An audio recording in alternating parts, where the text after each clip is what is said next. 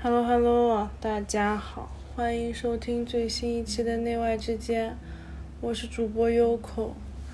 哎，我最近刚下班，今天加班很严重，四天没有回家了。然后一回家一看我的植物们，天呐！待会儿马上第一件事情就是录完节目，好好的把我的植物都拾掇拾掇，该救的救一救。今天要聊啥呢？今天要跟大家汇报一下我的工作，就是第一件事情，优口汇报一下工作。其实这个话题很有意思的，因为我其实想跟大家介绍一本书，叫《沉浮实验》。我想介绍这本书介绍两个月了，一直没有想好怎么讲。反倒是在工作这件事情上，好像有了一些契机，可以跟大家聊一聊。怎么说呢？是这样子的，我新加入这份工作之后，到现在，我觉得我做了非常多我以前可能觉得完全想不到的事情，或者非常非常有抵抗的那种。哎，我肯定不会去做的事情，但我现在做起来就是丝滑无比，很有意思，而且这都不是说我在技能上有什么提升，或者是我变成了一个特别厉害的职场人，我觉得就是我的心态变了。然后我在职场上的每一天和我之前在职场上的感觉完全不一样了。这个过程本身就特别像《沉浮实验》这本书里所说的一样。就《沉浮实验》这本书讲的就是你的脑子里呢有一个声音啊，这个声音一直在指指点点。然后一直在对你看到的所有事情发出评价，喜欢也好，不喜欢也好，反正就很吵。作者是叫迈克尔辛格，他呢有一天突然发现，哎，怎么我脑子有一个声音啊？好吵啊！然后他想让这个声音停下来，安静一点。然后一借此这个机会，他就开始禅修了，就开始做一些冥想练习。慢慢的，他就发现，哦。好像真的可以安静下来，直到有一次他去森林里面徒步的时候，进行了一次禅修。在那个那一次，他感受到了非常非常沉静的、超越所有想象和体验的安宁和安静。至此，他就要决定去进行一个实验，就是。每当他的生活里面出现，呃，任何事的时候，他决定，不管他脑子里的那个指指点点的声音，也就是所谓的内心的喜好和这个小我的喜好，而去尽心尽力做就事儿了，就是臣服于当下，而不是那个小我的指点。他想看看会发生怎么样，然后这样这个实验就带着他从一个大学的博士生，然后去山里进修，慢慢的变成了上市公司的总裁。这故事很传奇，呃，就推荐大家去看。那这故事本身非常好看。我要说的是，我觉得我 somehow 也是受这本书的启发，去体验。如果我不把私人的情绪带进我的工作，也就是我在工作的当下不去衡量我喜不喜欢这个事情，更多是我去把我自己的标准变成你能不能够全心全意的对待这个事情，全力以赴的把工作这件事情本身做好。你的本职工作做好，你能不能在本职工作上变得灵活，变得富有激情和创造力？就不管这个具体的工作事项是什么，我在上班之前啊，我就做了这么一个 promise 给自己，因为我觉得很有趣，我特别想试试看。我现在最大的感受就是，这是一件非常非常了不起的实验。这个实验让我在一定程度上工作效率提高了非常多。就我现在才发现，原来我以前的工作啊是有一个很大的内耗，就是要处理自己很多的情绪的，然后那些就会变成拖延，就感觉哎呀，什么工作都做不完。如果我在工作的时候，他不是有这些情绪，我没有给自己一个标准或者期待的时候，因为我有点完美主义者。我反而会很单纯的把工作当成工作本身，然后我做完就完了，我们就下班就是下班，回家睡觉这样，或者就是下班我会更好的去 enjoy 我下班后的生活，我还挺开心的，我还觉得如果大家都是职场社畜，然后如果你。在内心感觉对于职业比较挣扎，然后不知道怎么样，好像挺内耗的，但是又不是那种职场 PUA 或者是一些嗯，其实对你没有什么好处的时候，你只是单纯的就是在迷茫期，我还挺建议你试试看，去先去看一下《沉浮实验》这本书，然后去看一下。你能不能也开始意识到，哎，自己的个人的喜好本身就心里的那些小我给你的给你的那些意见，其实不是你衡量你的工作或者你衡量你自己价值的全部，而把这些所有的标准和衡量全都去掉之后，再重新去做这个工作，你可能会收获到意想不到的东西。然后你也可能会收获到一些你从来不不会有意识到的成长，嗯，这是嗯汇报工作的。哇，我今天好累哦，我不想说了，我明天再跟你们继续说吧，我先停在这里。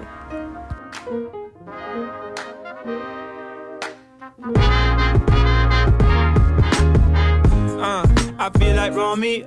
Why? Cause I know that she love me cause she told me so. I feel like dancing. I feel like dosido Every night she got me like a rodeo. I said, Ooh, guess God done bless me. I choose. Cause you're so sexy like, Ooh, girl, no one gets me like. Hello, Hello，大家好，我又回来啦。我睡了一个十个小时的觉，所以我现在感觉精神还挺好的。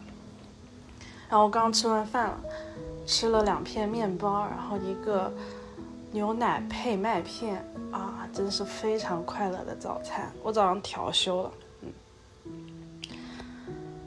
诶，我昨天说到哪里啊？我昨天汇报完工作了，然后现在跟大家汇报一下最近对于做这个节目的一些新的感受吧，就是。很有意思，因为其实这个题目，或者是我们这个节目一开始不叫内外之间，一开始叫《二零二零应付指南》。我当时只想做一个，呃，二零二零年，哎呀，应付应付，就这样过去得了的那种闲扯类的节目。然后做着做着就觉得好像可以继续讲下去。其实那个时候已经没有太多表达欲了，那个时候只是单纯的觉得播客是一个很好的记录的载体。后来就想要改名吧，二零二零都过了一两年了，我就突然想到了内外之间这个，我不知道你们会不会有那个想法，就是内外之间是啥，或者是内外之间这个名字到底代表了什么？我昨天开车的时候，我突然就想到，就是这个节目它很少有完整的讲一个道理的时候，或者是很少有一个很干货的时刻，但是它有大量的空白，很像一个突然安静了的一个很空的场域，就是一下子把人拉进去，你在这里是可以喘息的。我不知道我怎么能做到这个事情，就是 somehow 我自己听回来，我发现我好像做到了，就很神奇。因为我当时在做这个节目，或者我在取名的时候，我就想做一个让人能够放松的节目。这个放松并不是你去做一个马杀鸡，或者是做一个。理疗，你通过重压之后，然后你感受到肌肉的松弛，这个放松是让你看到，在忙碌间隙，它是有一个空隙，是你可以完全停下来的，在那个空隙里面，你不会被忙碌的那种焦虑和恐慌驱使着。那一刻的安静和静默，我感觉是很珍贵的，特别是，嗯，在城市里生活的需要每天上班下班的人，其实我们大家很容易被城里的节奏带得越来越快，就很难慢下来，更不要说要有一个空间是。你可以完全什么都不做，但你不会感到内疚，你不会感到恐慌，你只是静静的坐在那里面，安静的享受这个呼吸的空间。然后我就觉得，哎，好像内外之间有这种感觉了。我还挺谢谢，也不知道为什么会能。做出这种感觉的那些瞬间的，我觉得我的听友们也很有意思，就是这个节目不仅是我创造了这个感觉，听友们也创造共同创造了这个感觉。怎么说呢？就是如果你进了我的听友群，你就会发现这是一个很沉默的群。大家可能都不知道群里有谁，然后我呢，如果更新了，我可能会在群里面吼一声，有些时候甚至连吼都不吼，我就放到网上就结束了。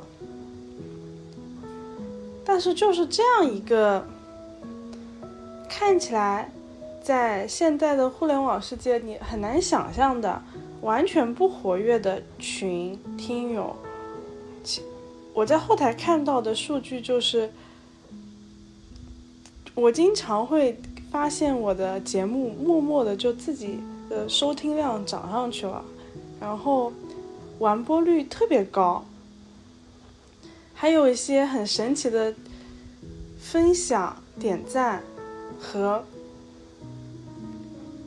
不知道哪里来的，就会突然传出来一个很远很远的听友，我也不知道是谁，就说：“哎呀，有一个喜欢听内外之间，然后觉得它是一个能让自己安静下来的节目，就是看起来这是一个很默默无闻的、很安静的。”几乎没有任何热闹和热度的听友和主播吧，但是其实我们都是在暗潮涌动的，只不过我们好像把这样的一份努力或者是时间上的投入投入给了安静。就我。好像很难想象，你们会怎么去安利内外之间？我自己都不知道怎么安利我的节目。有些时候，比如说我看到或者我认识到一个朋友，我感觉他很焦虑的时候，我会说：“哎，你要不要听一下内外之间？”但我又不好意思说这是我的节目，就是我是觉得，哎，他听了这个，他可能会好，就舒服一点。你要问我说为什么，我也不知道。嗯，其实有很多听友会默默的跟我说一些他们的变化和成长，我就还蛮开心的。嗯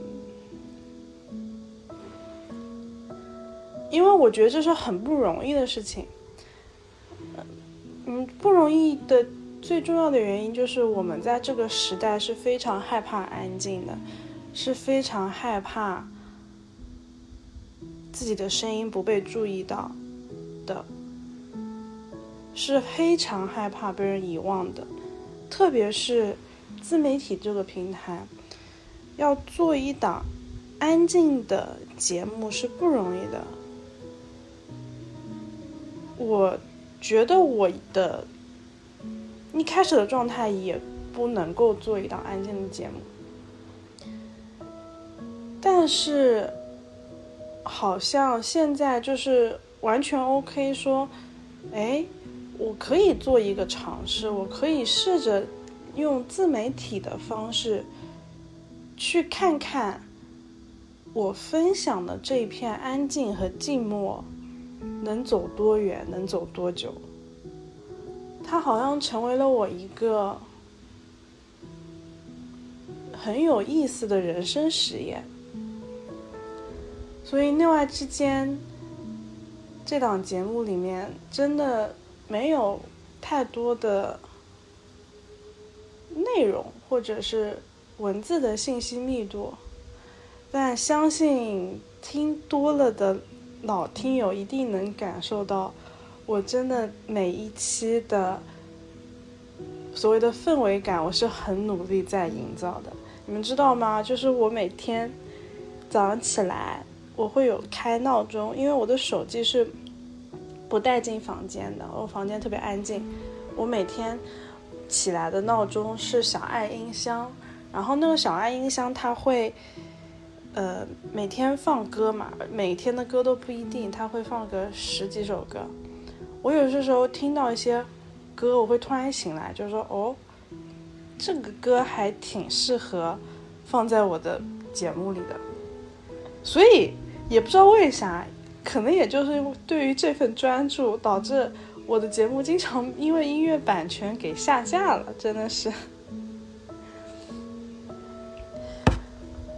就我很相信我的节目是一个关于声音的游戏和实验，它更多的是很关注你在听的时候你的感受是怎么样的，它能不能给你创造一个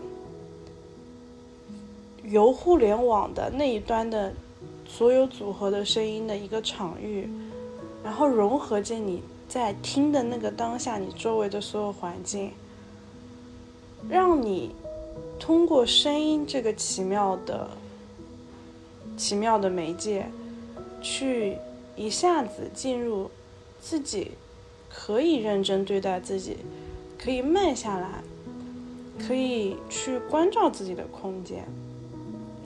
如果我真的能够把这个节目慢慢的就做成这个事情。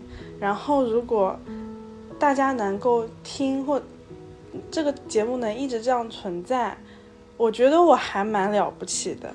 起码，这个就像是你知道，就是中年男子回家之前一定要在车上停车，在车库里的车上听德云社的相声，那种有一个自己的空间的感觉一样。哎，这这是我觉得还挺棒的事情。然后，关于啊内外之间是什么这个事情，一些新的感悟也也汇报出来了啊，汇报出来了。然后我要跟大家分享一本书，就是我最近看到的，叫做《千夫所指》，它讲的是嗯网暴这件事情。到底是怎么样的？然后他讲的是大家网暴背后的心态，那些网暴的人、被网暴的人的心态是什么，影响是什么。哦，这本书非常安利大家去看。我作为一个之前就很认真在关注网络事件、网暴、互联网的公共道德空间的建设的人，我看了这本书，我都会觉得写的太好了。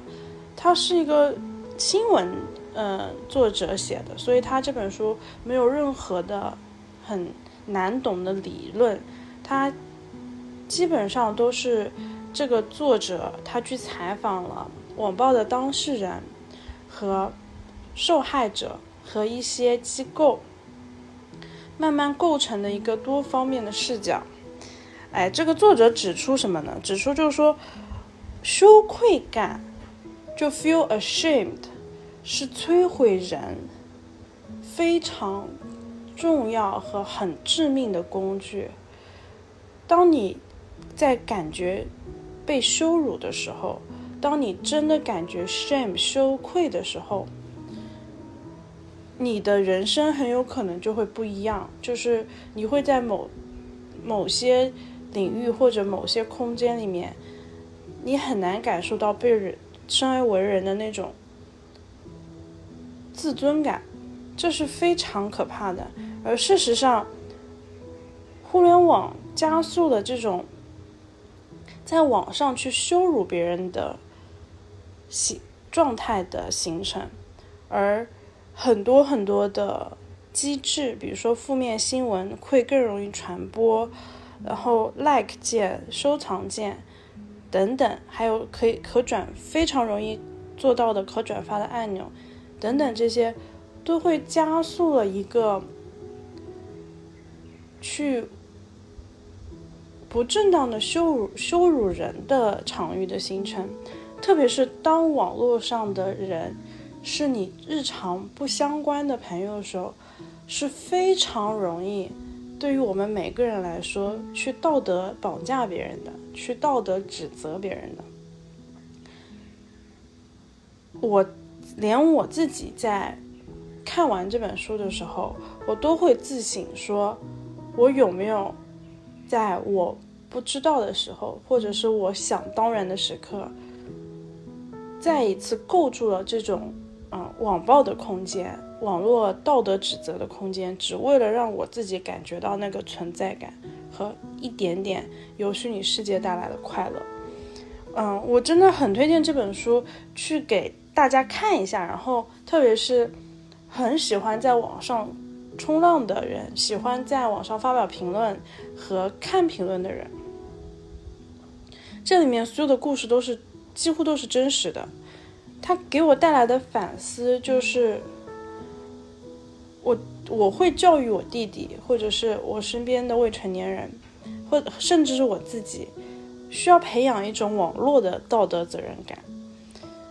就是如果你在现实生活中，你对待一个人，甚至是一个陌生人的礼貌和边界，他应该被同样的维持在网络上，不能因为他只是一个 ID，就，嗯，就随意的对待，不把他当成人的对待。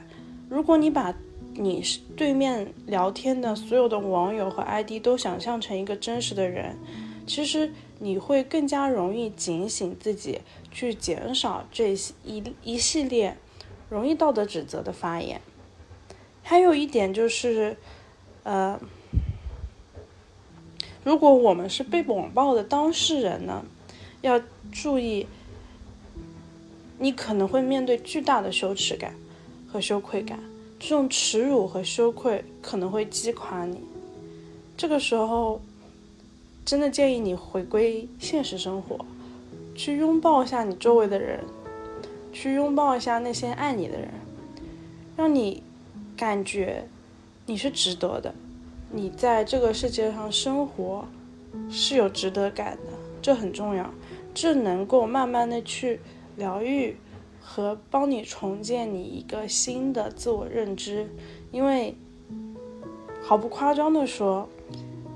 当我们处于一个在网络上被不断道德指责的当下，我们部分的人格是被摧毁的，我们部分的自我在羞愧中选择了自我埋灭，而这些所有的伤痛需要我们自己再重新找回来，那些丢失的人格，那些因为创伤、因为屈辱感而有的创伤。需要我们真的去面对，然后一步一步走出来。所以，呃，我真的很推荐，很推荐这本书，叫《千夫所指》。然后最近啊，最后再开开心心的讲两个小故事啊。这两天在带课程，就是我我做了一个线杭州的线下深度的历史研学课程。把杭州的良渚文化、杭州的西湖、钱塘江、京杭大运河、杭州的典故全都串起来，然后大家一边走西湖，一边走钱塘江，一边去了解杭州这个城市的人文风情嘛。在这个过程中，知道了两个故事啊，非常的非常的可爱。先给大家讲第一个故事，第一个故事跟苏东坡有关。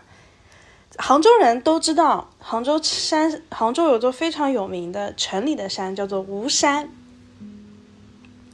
然后吴山上呢，吴山是上有城隍庙，然后吴山是一座城中的山，它是在几乎在杭州的市中心。吴山望过去就是西湖，而且是景区。它是一个非常中心的位置，然后吴山上有一个小景点吧，叫做感花岩啊。然后如果你到感花岩那边，你就会看到一个小牌子，写了一段介绍，介绍这个来历。这个来历呢比较曲折，这个来历是这样子的：唐代有一个嗯文采比较好，但是当官不大行的。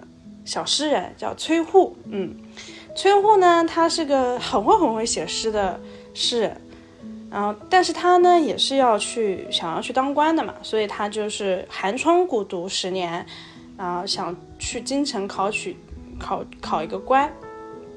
他在寒窗苦读的时候呢，他认识了一个小姑娘，啊，两个人就情投意合，非常非常好。当时他也是觉得。我你等我高中进士，我就回来娶你。这个故事很很典型嘛。可是呢，崔护这个人，他考的其实一般。他考试考上了啊，考上了之后当了个小官，回去想要去娶他的小娘子了。结果，呃，一看回来物是人非，小娘子已经嫁作人妇了。然后崔护就想着，哎呀，好，就是看回到了他他和小娘子见面的那个桃花源里面，去写了非常经典的一首诗，就是“人面桃花相映红”，就就是出出自这个这首诗。那这个故事跟苏东坡有什么关系呢？就是苏东坡听闻的这个故事啊，特地来到了，嗯。感花岩这个吴山这边，觉得哎呀真的很厉害，然后就在感花岩上也提了一个自己的诗，去怀念这个故事，听着是不是非常动人，非常感动啊？最后我们的孟老师就是我们的带队的教授说，这个故事是明代人杜撰的。其实这个故事真实发生的地方是在河南那边。几千里之外啊，但是明代的人就觉得，哎呀，这个石头挺好看，就把苏东坡和崔护这个故事生直接移到了，嗯，吴山的感花岩上那块岩石上，还刻专门刻了字啊，把这个诗那首诗也刻在了石呃刻在了那块石头上，然后写的“岁寒松石”几个字。所以这个故事到最后转折就是是明代人杜撰的，在吴山上的一个小景点，嗯，送给大家。如果大家再去吴山上看那个小景点，啊，看到苏东坡，看到崔护，虽然苏东坡的确应该是上过吴山，也的确是在杭州待待当过官，但是是没有考证说真的说苏东坡，嗯，在感化岩上刻的这些字的。基本上这些字，你在吴山上看到的这些东西，呃，有在石头上刻字的，然后颜色都还是绿色的，都是明代的人。觉得哎挺好，想要给吴山增加点人文特色，自己杜撰出来的，特别有意思啊。但又因为哎这个东西是明代传下来的，三炮也成为了古迹。这是第一个故事。第二个故事呢是岳飞的故事。这个岳飞的故事，我估计大家应该嗯了解历史的人都知道。我们在小时候，杭州人都知道杭州有个庙叫做岳庙，然后岳庙里面就是。去，呃，纪念岳飞的。为什么要纪念岳飞呢？因为岳飞在我们从小的教导下，或者是老师的课本里面，都是英雄，都是一个精忠报国，为了嗯去讨伐故土的一个非常厉害的武将。嗯，是这么一个人。但其实。呃，岳飞后来死了，是因为赵构他重用秦桧，然后也叫秦桧，然后把岳飞给杀了的故事嘛，就是有这么一个小的典故。基本上所有人如果不通读历，就是细读那块历史的人，都应该是知道这个故事的。但其实这个故事还是有另外一面的，另外一边是什么呢？就是。赵构这个北宋的开国皇帝啊，他一直有个心病。他呢名不正言不顺，为啥？因为当时南宋要被金灭了，金灭国的时候，他这个皇帝，呃，他这个皇子他是第九个儿子，这个第九个儿子啊，正好不在京城，他就是嗯出去了。他的儿，他的哥哥和他的爸爸。是一起被金金兵掳了去的，这么一个状态。所以当时他爸爸知道哦，他们全家除了嗯赵构这个儿子之外，其他人都会被金兵掳了去当俘虏。之后就知道南宋估计是要亡了。呃，为了让赵氏啊这个这个血脉流传下来，就是千方百计托人。拿了自己的衣襟撕了一面，然后用自己的手指咬破，写了血书，说啊，赵构是我第九个儿子，然后现在他将会作为赵氏的传呃宋朝的传人，就是一路把这个皇帝的血脉给传下去这么一个事情。但是赵构呢，就有个心病，是什么呢？就是。他当时就知道爸爸妈妈啊，爸爸和哥哥们都被俘了去了北，他原来的首都开封那边肯定是也是没了嘛。那么他就另起炉灶的，赶紧先在南宋，也就是杭州这边，嗯，先把自己的这个朝代给确立下来。也就是说，宋氏的呃赵氏王朝还没有灭，但是呢，他也算名不正言不顺，因为他不是长子啊，他也。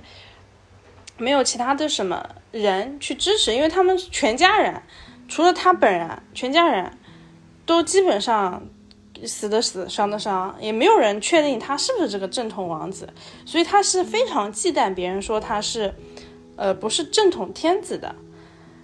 这个岳父，所以他呢，其实真的等到啊，北宋建建都，然后稳定下来之后，他也不大想要去。回到南宋就是收复失地，因为收复失地，但凡爸爸没死或者哥哥没死，他这个皇位就不保了。他现在能有留下来的原因呢，就是因为他现在是唯一活下来的那个五皇子嘛。可是岳飞不一样，岳飞就是觉得不行，我一定要收复失地，还我大宋将国土一个原貌，他就砰砰砰砰去打了。赵构看着也不是个事儿啊，心里想：哎，我这在杭州好好当着皇帝啊，节衣缩食的啊，好不容易延续了正统，你但凡要给我打出个哥哥和爸爸来，那我怎么办？我这个皇帝是当还是不当？所以他其实是看岳飞是不大顺眼的，在这这样的一个情境下，我前两天在杭州博物馆听到这个故事的这一面，我就品了品，我觉得很妙，非常的妙。我就觉得，哎呀，历史太有意思了，就是越学越有意思，越学就觉得上一个切面他已经能讲的这么完整了，还是觉得自己被糊弄了，哎，也很开心，因为他历史是非常丰富的面相，看多了之后就不会去忠于一种叙事了，真的是不会忠于一种叙事，他只会告诉你，就是。它有这么多叙事，你在通过不断的史料开始还原的时候，你会信哪一个故事？重点是，你在此时此刻，你想要信历史给你的哪一个切面呢？因为当你知道它有不断的无数的叙事模式、叙述的视角之后，你可能就会意识到，原来自己的视角一直是被控制的。一直是很单一、很片面的，才会慢慢的去培养一颗更为开放和包容的关于这个世界观的心吧。嗯，然后这两个故事就很开心，反正就是有反转，但又很合情合理。我就嗯分享给大家，最后就跟大家说一下，就是这个标题叫做《入伏指南》。开局真心话啊！我前头讲了可多真心话了，但是后面要怎么盘活呢？其实还是那句话，就是尽心尽力。你的视角是单一的，你的情绪是会被这个时代弄得很混乱的，这些都会存在的，所以不要让。所有的叙事，所有的情绪，控制你，控制了你生活所有的全部。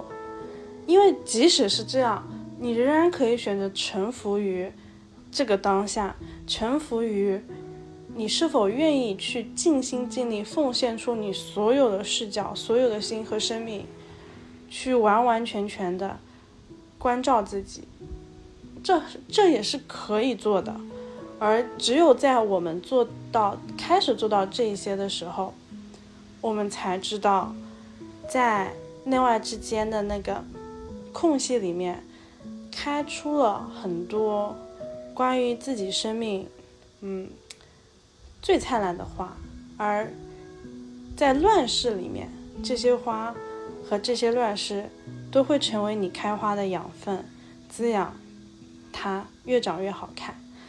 好啦，今天就聊到这里啦，谢谢大家。我今天大家一定要去夸我给大家选的片尾曲，谁听谁开心啊！请在评论评论区给我打上啊，牌面打上，我听了太开心了，好吗？好吗？好吗？我这首歌我最近一直在重复播放，我觉得非常棒。